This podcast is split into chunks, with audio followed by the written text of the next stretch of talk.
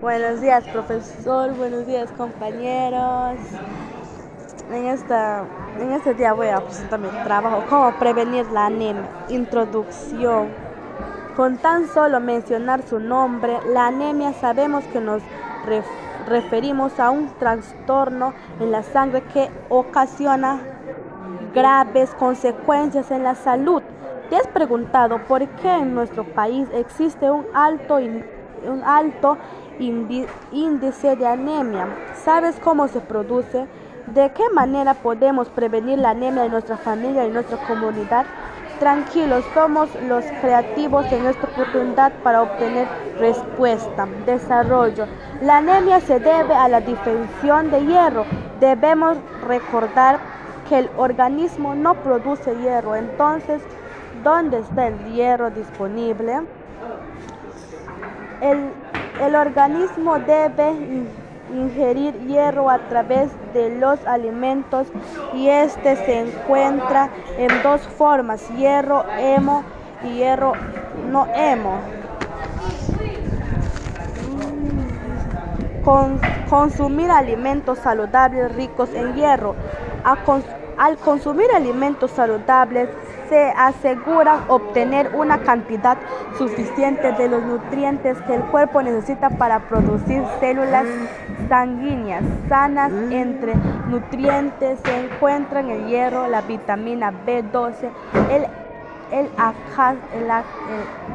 ácido fólico y vitamina C que, que,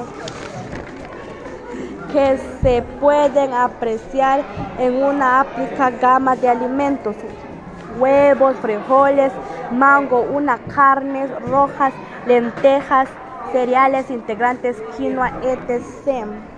Consumir alimentos críticos. El cuerpo necesita hierro para producir hemoglobina, la proteína de los glóbulos rojos que transporta el oxígeno. Consumir alimentos ricos en vitaminas C, mejorar la absorción de hierro en el organismo. No olvidarse de la vitamina B12. La vitamina B12 y en el y en el ácido fólico son necesarios para la producción de glóbulos rojos. El organismo observa esta vitamina de los alimentos como carne, pescado, huevo y productos lácteos, panes, cereales, etc. Despedir. Ciudad con la influencia de la publicidad. La alimentación de las personas varía de acuerdo, de, varía de acuerdo a factores externos, uno de ellos en la uno de ellos en la cantidad de publicidad que se encuentra presente en los medios de comunicación o información y que general, y generalmente apunta al consumo de productos no saludables que afecta a los adolescentes pues que tienen mayor acceso a estos medios.